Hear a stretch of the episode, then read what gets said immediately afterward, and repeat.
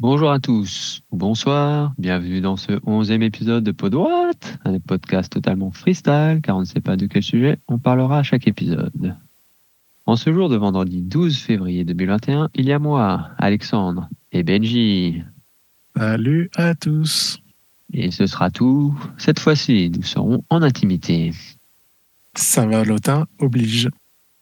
Oui, je n'osais pas le dire, je ne voulais pas créer de problèmes diplomatiques avec nos femmes, mais c'est trop tard. Alors, nous commencerons par une première partie qui devient habituelle maintenant, résumé bref ActuTech de la semaine. Ensuite, Benji nous fera une petite euh, découverte sur le jeu vidéo Phasmaphobia. Et ensuite, bah, ça sera l'habituelle brève méditation, mais cette fois-ci, ça sera par mois. Voilà, voilà. C'est OK pour toi, Benji? Euh, je, je, je m'y résous et je, te la cède, même si ça me fait très mal au cœur. Oui, mais c'est pour le mieux. Tu verras, le sujet est pas Pour le mieux. Tiens, bien sûr. Ça marche. Ok, c'est parti. Alors, résumé bref, actu tech de la semaine. Bon, globalement, rien de spécial, euh, rien, de, rien de bien nouveau, euh, mais quand même quelques petits sujets que j'ai trouvé intéressant de parler. Alors, pour commencer, euh, on est un peu borderline avec l'ActuTech, c'est le studio Blue Sky qui est fermé par Disney. Donc, le studio Blue Sky, c'est principalement connu pour la série des films L'âge de glace, et puis aussi les films Rio, et puis quelques autres films. Donc euh, voilà, donc ils mettent ça sur le dos bah, des pertes économiques euh, dues à la crise du coronavirus. Un peu dommage, euh, bon, on peut s'attendre à quelques reclassements forcément, mais apparemment euh, pas pas complètement. Euh, voilà, donc je pense que c'était un peu à, à, noter parce que je pense que c'est un peu marqué une, une génération, je dirais, la, suite de films L'âge de glace. Donc donc bah voilà, on verra on verra ce que ça donne. Un avis Benji là-dessus? Après, après, ils ont quand même fait pas mal d'autres films, euh, mais qui ont beaucoup moins marché. Donc, euh, vu, vu le déclin de ce que j'ai vu de l'article au, au, niveau des recettes et ainsi de suite, ça, devient limite euh, clair que pourquoi ils commencent à fermer le studio. Mais euh, oui, l'âge de glace, autant l'âge de glace a cartonné comme pas possible, ceux qui sont venus ensuite, beaucoup moins, malheureusement. Oui, oui, c'est la crise de coronavirus, ça n'a fait sûrement qu'accélérer peut-être malheureusement ce déclin. Après, on ne sait pas, ils avaient un film en cours de réalisation qui est complètement arrêté. Bon, ça aurait peut-être pu être le succès, mais du coup, on ne le saura jamais. C'est des choses qui arrivent malheureusement. D'accord. Du coup, oui, ils ont prévu, euh, ils avaient prévu une adaptation euh, du livre Nimona en film qui a été abandonné. Ok, pour ça. Euh, ensuite, euh, cette semaine, dans l'actu tech, euh, au moins française, il y a eu euh, des journalistes qui ont pu toucher un prototype de la marque Oppo, un prototype de smartphone à écran déroulant. Très intéressant. J'ai trouvé qu'il était avait le meilleur effet waouh peut-être de, des téléphones pliables qu'on a vu pour le moment. Euh, en fait, il faut imaginer donc le téléphone dans votre main, vous appuyez sur un bouton et euh, le téléphone s'élargit et donc l'écran devient plus grand euh, plus large euh, et j'ai trouvé ça super impressionnant. Euh, et donc en fait, bah, ce qui se passe, c'est que en gros l'écran est enroulé via le côté sur ensuite derrière le smartphone et donc en fait le téléphone s'élargit et donc forcément l'écran se déroule. Euh, voilà, donc c'est qu'un prototype évidemment euh, fonctionnel, mais c'est qu'un prototype. Euh, donc euh, voilà, avec forcément un écran plastique. Mais voilà, moi en tout cas, j'ai vu la vidéo, je me suis dit ah ouais là, euh, un petit effet waouh que que j'avais pas encore eu avec les téléphones pliables. Donc j'ai trouvé ça intéressant de le noter. Euh, il est fort probable que de, de voir d'autres idées de téléphones pliables. Donc on verra si ça arrive jusqu'à l'industrialisation, mais mais c'était intéressant. Que Benji, tu l'as vu, t'en as pensé quoi toi? Ouais, bah, quand j'ai regardé l'article, bah, Honnêtement, c'est même réaction. C'est un vrai effet waouh. Et c'est vraiment quelque chose qui pourrait m'intéresser parce que on n'est pas sur quelque chose qui se plie ou qui, qui aurait pu poser tous les problèmes qu'ont eu au début les, les, smartphones pliables. Là, c'est vraiment, voilà, on appuie sur la touche, il s'agrandit directement sous vos yeux. Et bah, je sais pas, je suis beaucoup plus attiré par cette technologie-là que par les précédentes. Après, malheureusement, ce que j'ai peur, moi, c'est que, en bref, c'est le lecteur d'empreintes qui permet, donc on appuie deux fois dessus, qui permet d'agrandir le téléphone. Donc j'ai bien peur que des fois, euh, rien que moi avec mes grosses paluches, des fois mon téléphone, j'appuie sans faire exprès deux fois sur le bouton. Euh, je vais agrandir, rétrécir des fois le téléphone sans faire exprès. Donc ça peut être une contrainte parmi, il y en a plusieurs citées d'ailleurs dans l'article, mais ça peut être une des contraintes qui m'empêcherait d'avoir un téléphone comme ça. Ouais, bah faudra voir après à l'usage quoi. C'est ça, exactement. Si l'usage n'est pas trop contraignant, je trouve que ça peut être, bah, de mon point de vue, ça sera mieux que ce qu'ils peuvent nous proposer actuellement en smartphone pliable. Ouais, moi c'est clair, ça me donnait beaucoup plus envie que le Samsung Fold, euh, que ce soit le 1 ou le 2, euh, qui était une tablette qui se replie en smartphone, je dirais. Donc euh, voilà. Par contre, moi je suis quand même intéressé par le smartphone qui se plie en deux pour vraiment prendre moins de place dans la poche. Ça, j'attends que ça se, ça s'améliore, mais je suis aussi intéressé par ce concept. Quoi. À regarder, à suivre. Ouais, ouais, ça c'est vraiment un tout début, mais en tout cas, voilà, une petite innovation d'Oppo qu'on n'avait pas encore vue, donc euh, ouais, ça intéressant. Ensuite, donc euh, Microsoft euh, a enfin sorti son gestionnaire de mots de passe, comme il avait annoncé il y a quelques semaines, donc il s'appelle Autofill, donc qui permet de renseigner les mots de passe automatiquement. C'est multiplateforme, multi-OS.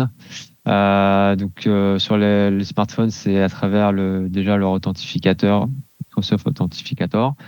Euh, donc voilà, sur au niveau navigateur, bah, Edge c'est automatiquement intégré. Sinon, ça passe par une extension sur les autres navigateurs.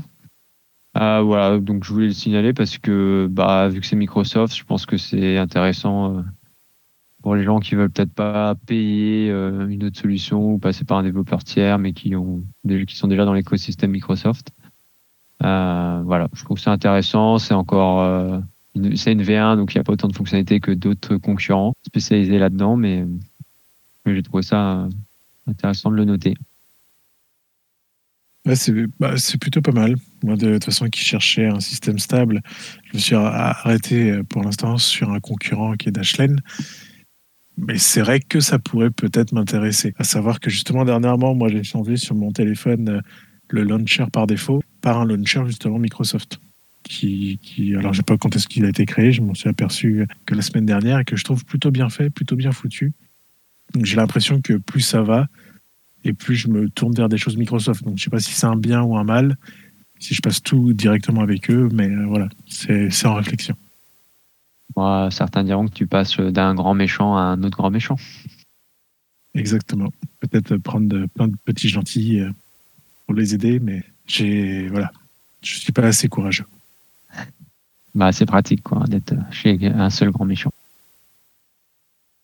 Ok. Euh, voilà. Ensuite, euh, je voulais signaler aussi une, on va dire une annonce de Unreal qui a présenté euh, leur projet euh, Unreal Engine et MetaHuman, euh, qui est donc une IA pour générer des visages humains toujours plus réalistes pour les jeux vidéo, principalement, mais ça servira bien évidemment pour d'autres choses, et qui a l'air d'être assez bluffant. donc le but, c'est de pouvoir rentrer quelques paramètres, etc. Et puis l'IA va générer tout ce qu'il faut pour pouvoir ensuite utiliser le modèle.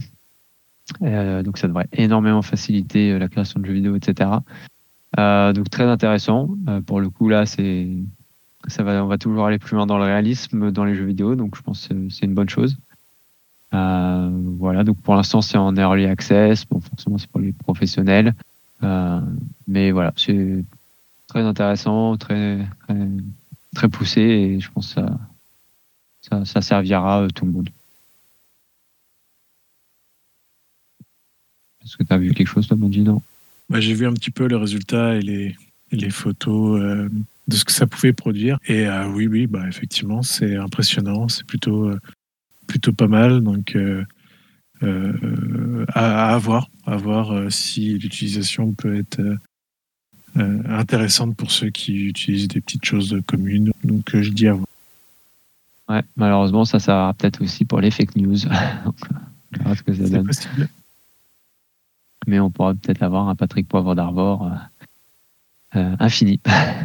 Ça peut être marrant. Euh, ah, voilà, ça pourrait chambouler beaucoup d'industries. ça va améliorer le jeu vidéo, mais ça va peut-être poser des questions dans d'autres, par exemple pour les films, les jeux d'acteurs. Peut-être ça va changer des choses. On verra. et pour finir, un gros sujet, j'ai peut-être un peu oublié dans le sommaire, euh, ça, ça date d'aujourd'hui. Euh, il y a une grosse base de données euh, de piratage, de, donc d'emails et de mots de passe de plusieurs services qui, qui a été euh, révélée.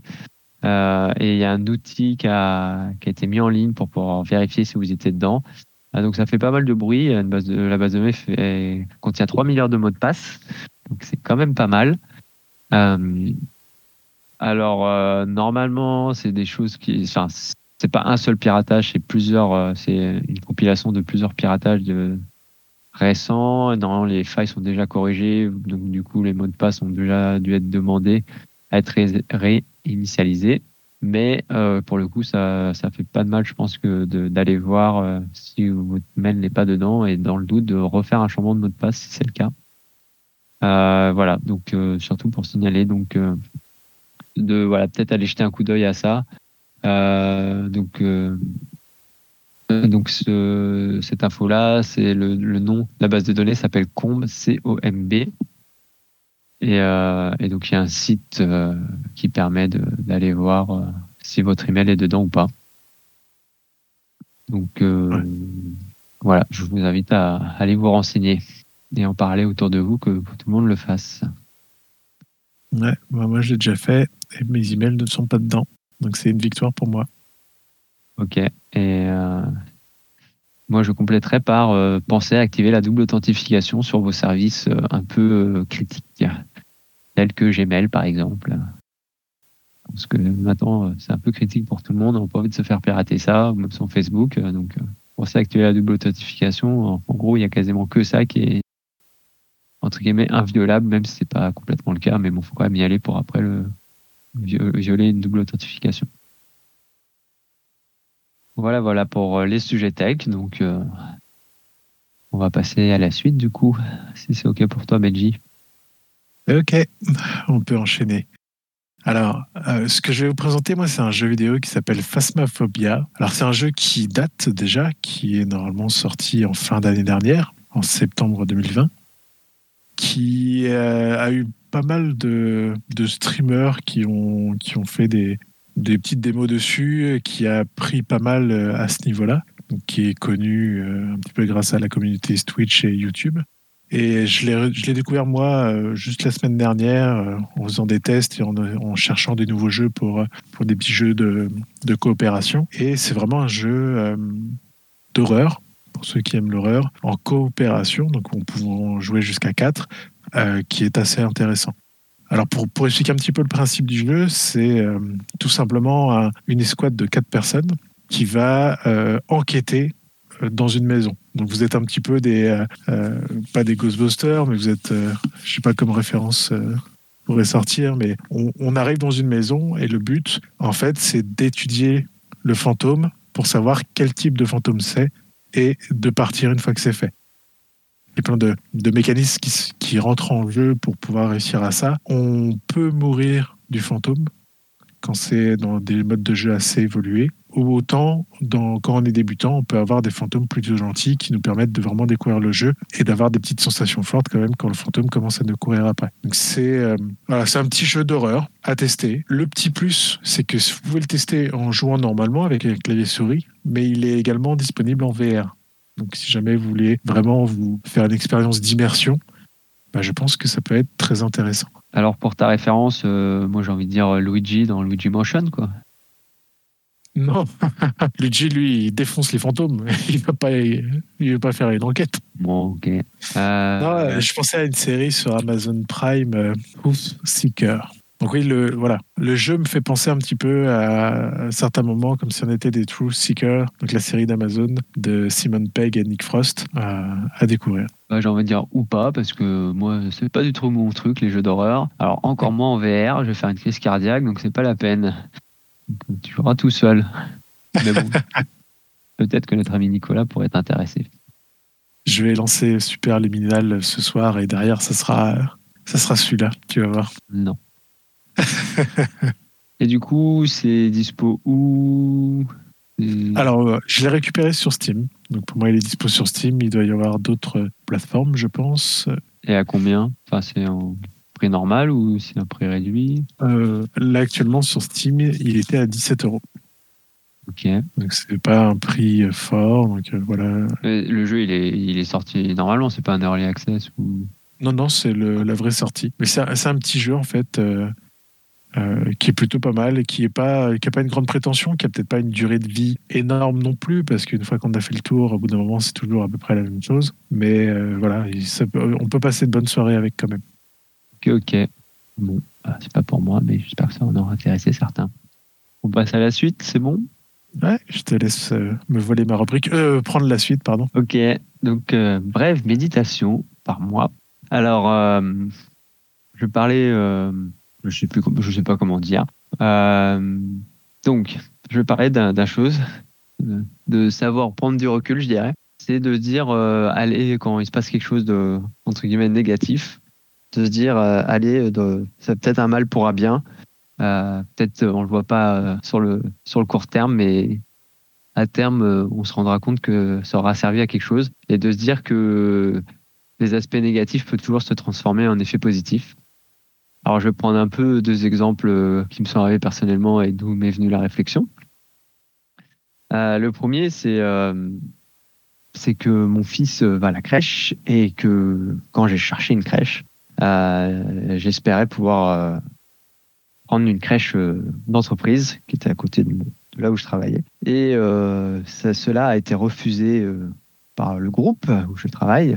Et forcément, j'avais pris ça négativement, etc. Sauf que donc mon fils est encore à la crèche et que maintenant, quand j'y repense, que je me dis que ça fait un an que je suis chez moi à travailler à cause de la crise du coronavirus et que la crèche que j'ai finalement trouvée est à côté de chez moi, et ben je me suis dit, euh, bah tiens, euh, ça aurait été bien plus compliqué euh, toute cette période s'il aurait fallu que je fasse des allers-retours jusqu'à la crèche qui est sur mon lieu de travail. Donc je me suis dit, bah tiens, ça au final, ça aurait été un, un mal pour un bien. Et puis le, deuxième exemple, euh, c'est que chez moi, euh, on a un dressing et on n'a jamais mis les portes, sauf ce qui a été prévu et on avait acheté les planches pour pouvoir y mettre les portes de dressing et c'est quelque chose qui, m'agaçait un petit peu d'avoir acheté des planches qui coûtent un certain prix et de ne pas avoir euh, été au bout du projet et d'avoir mis les portes.